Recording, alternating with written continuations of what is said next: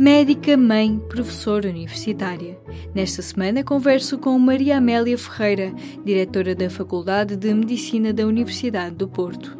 Em 2014, tornou-se a primeira mulher a assumir o cargo em 189 anos de história da instituição. Maria Amélia Ferreira, diretora da Faculdade de Medicina da Universidade do Porto, professora catedrática da Faculdade de Medicina do Porto presidente da Comissão de Reforma Curricular, são aspectos importantes, e provedora da Santa Casa da Misericórdia Marca Naveses. Um currículo notável, como é, aliás, o da maioria das mulheres que chegam a cargos de chefia, em particular na área académica. Para a professora Maria Amélia, este panorama não acontece por acaso. Quando olha à sua volta nos órgãos de governo da universidade, onde estão as mulheres? Começa eh, a haver outras mulheres nos órgãos de gestão das universidades e das faculdades. Não em número suficiente. São mulheres que tiveram que demonstrar competências muito acima de eventuais concorrentes masculinos ao lugar, sem sombra de dúvida, competências nos seus mais diferentes níveis de qualquer modo, não é de modo algum equilibrado, como deve imaginar. É feito com, eu não diria com mais custo, mas com mais empenho e mais dedicação das mulheres que ocupam estes lugares. Começam a não reclamar e a não ter um discurso eh, miserabilista em termos das dificuldades e começam a assumir o potencial que têm. E eu penso que isso já é muito importante e é muito, já é muito mais relevante nestas gerações mais novas, que não é a minha, mas que é das gerações mais novas e nós temos a obrigação, nós, gerações já mais antigas, de incutir esta confiança e este sentar à mesa das mulheres mais novas para assumirem a liderança dos processos profissionais e das suas vidas. Mais mulheres, mais mulheres em especialidades dominadas por homens, mas menos mulheres em cargos de topo. No caso da Faculdade de Medicina da Universidade do Porto, foram precisos quase dois séculos até que uma mulher fosse escolhida pelos pares para liderar a instituição. E ainda hoje há outros cargos que nunca foram ocupados no feminino, lugares onde ainda falta chegarem as primeiras mulheres. Não devíamos já ter passado dessa fase? O que é preciso para que isto mude definitivamente? Isto tem a ver claramente com desigualdade de oportunidades. Eu assumo que a desigualdade de oportunidades que uh, são muitas vezes assumidas pelas mulheres na medida em que há que fazer uh, opções. E a opção de ser boa profissional, boa mãe, boa esposa, boa dona de casa, às vezes gera conflitos e gera incompatibilidades. E para isso é preciso mudar a sociedade e é preciso dar igualdade de oportunidades. E eu estou convencida que vamos conseguir. Chamando os companheiros para a mesa, eh, repartindo tarefas com responsabilidade e com um empenho naquilo que vai ser muito importante este trajeto das mulheres, que é sentarem-se à mesa, olhos nos olhos, Maria Amélia Ferreira licenciou-se em Medicina na Universidade do Porto em 1978. Concluiu o doutoramento em 85 e é professora catedrática da instituição desde 93. Mas o percurso poderia ter sido diferente se não tivesse sido mãe. Eu tive que eh, fazer escolhas. Eu tive que fazer escolhas. Todas nós temos que fazer escolhas. Todos nós temos que fazer escolhas e eu tive que fazer escolhas. Eu acabei o curso em 78, portanto já foi há muitos anos, numa altura em que havia muito poucas mulheres doutoradas. Eu doutorei ainda com menos de 30 anos. Tive que fazer uma escolha logo no início da minha carreira, que foi ou fazia o doutoramento e seguia uma carreira académica ou fazia uma especialidade. Eu optei por, por, pela carreira académica. E, portanto, isto, isto faz-se com custos. Há opções, não se pode ter, como, como eu costumo dizer, não se pode ter tudo na vida. E não se pode ter o melhor de todos os mundos. E, portanto, isso foi a primeira opção que eu tive que fazer. A maternidade foi um dos grandes desafios que teve que resolver e foi determinante para muitas decisões que teve que tomar na carreira. As condições vão se tornando diferentes, mas conjugar a vida familiar com o trabalho ainda é um problema, em particular para as jovens médicas e mães, que muitas vezes se veem obrigadas a ter um papel central no cuidado das crianças. Aliás, não é ainda assim para muitas outras mulheres em qualquer profissão? Casei muito cedo, porque dava menos trabalho casar do que namorar.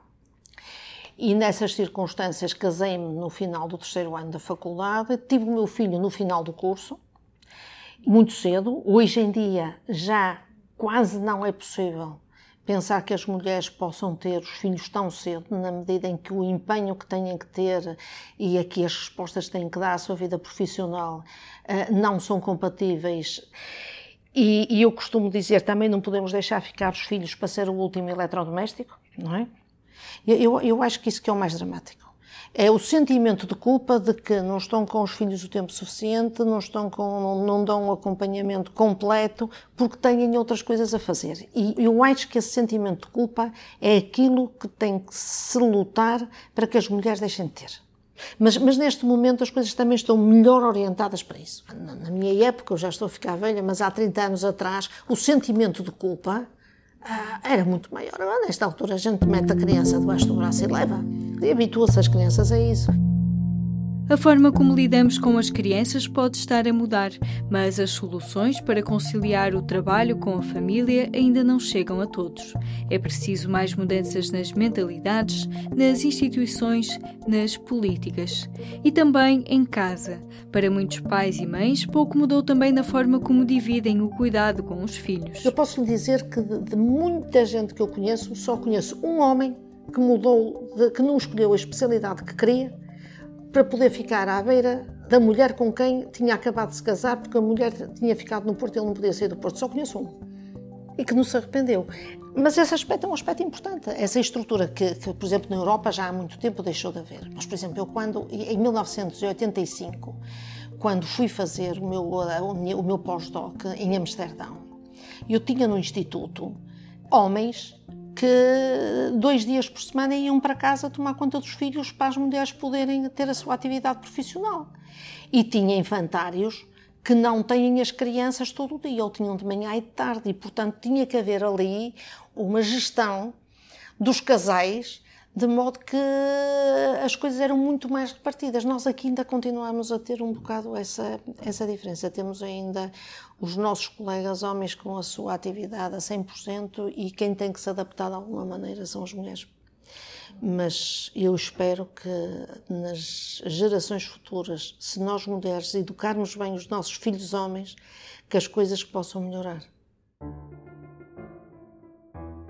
Para quem vê de fora, ser a primeira mulher a liderar uma instituição em quase dois séculos é um dado que salta à vista. Mas a escolha da professora Maria Amélia Ferreira para a direção da Faculdade de Medicina foi um reconhecimento pelos seus pares de um longo percurso.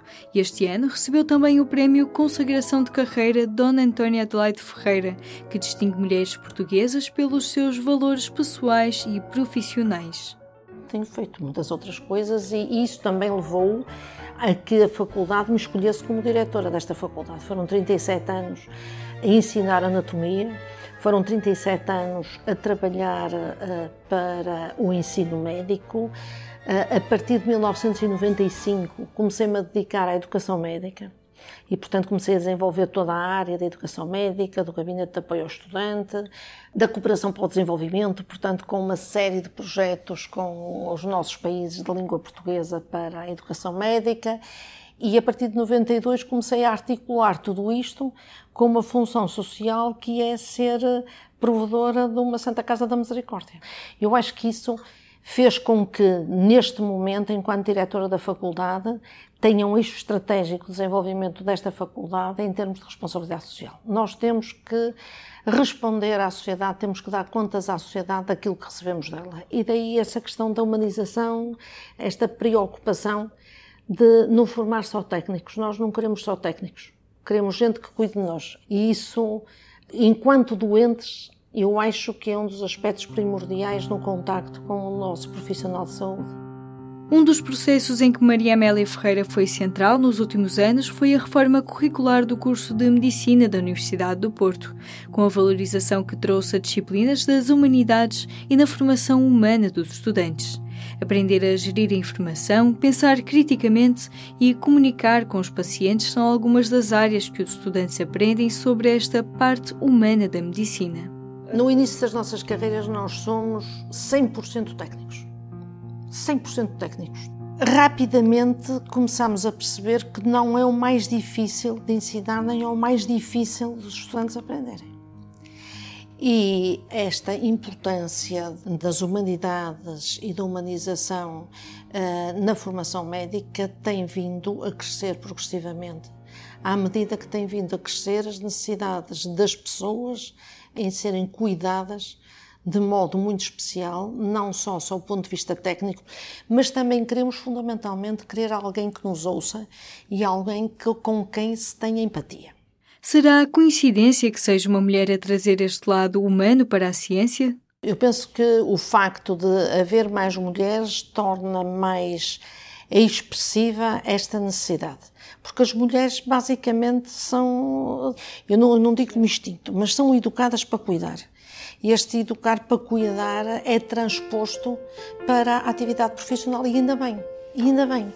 Mulheres e homens são educados para serem diferentes, mas as características associadas a ambos os géneros podem e devem ter o mesmo valor no exercício da medicina, e cultivar o cuidado, normalmente associado ao universo feminino, pode fazer a diferença nas funções médicas. Isto tem causado e vai causar um, um quadro de referencial também diferente na prestação de cuidados de saúde. Isto começa a haver, eh, no meu tempo, eu acabei o curso em 1978, portanto já vai há muito tempo. Não havia mulheres aí para urologia, não havia mulheres aí para ortopedia. Hoje em dia nós já temos ortopedistas, temos urologistas, portanto, o leque de especialidades que era tradicionalmente masculinas, neste momento já está diluído com a presença de mulheres, o que é extremamente importante na medida em que, mesmo dentro destas áreas, há um setor que pode ser extremamente mais bem desenvolvido, com competências que caracteristicamente uh, são alocadas ao sexo feminino, porque claramente nós temos diferenças e temos que as considerar como tais em termos de, de, emotividade, em termos de lidar com as situações, em termos daquilo que eu costumo dizer, as mulheres lidam melhor com os outros porque conseguem ouvir melhor os outros. Nós somos muito melhores ouvintes do que os homens. Nós temos características que nos permitem, no contacto com os outros e em profissões como é a medicina, que é uma profissão de cuidar, ter umas competências muito mais uh, estimuladas de que o, o, sexo masculino. E por outro lado, a sociedade penso que também começa a perceber que há uma característica muito diferencial quando se tem as mulheres nos cargos de gestão e em cargos de poder em comparação com aquilo que tem sido tradicional, que é a presença masculina. Já não vivemos no tempo em que as mulheres eram consideradas inaptas, por exemplo, para serem cirurgiãs, mas ainda há especialidades onde é mais difícil encontrar mulheres.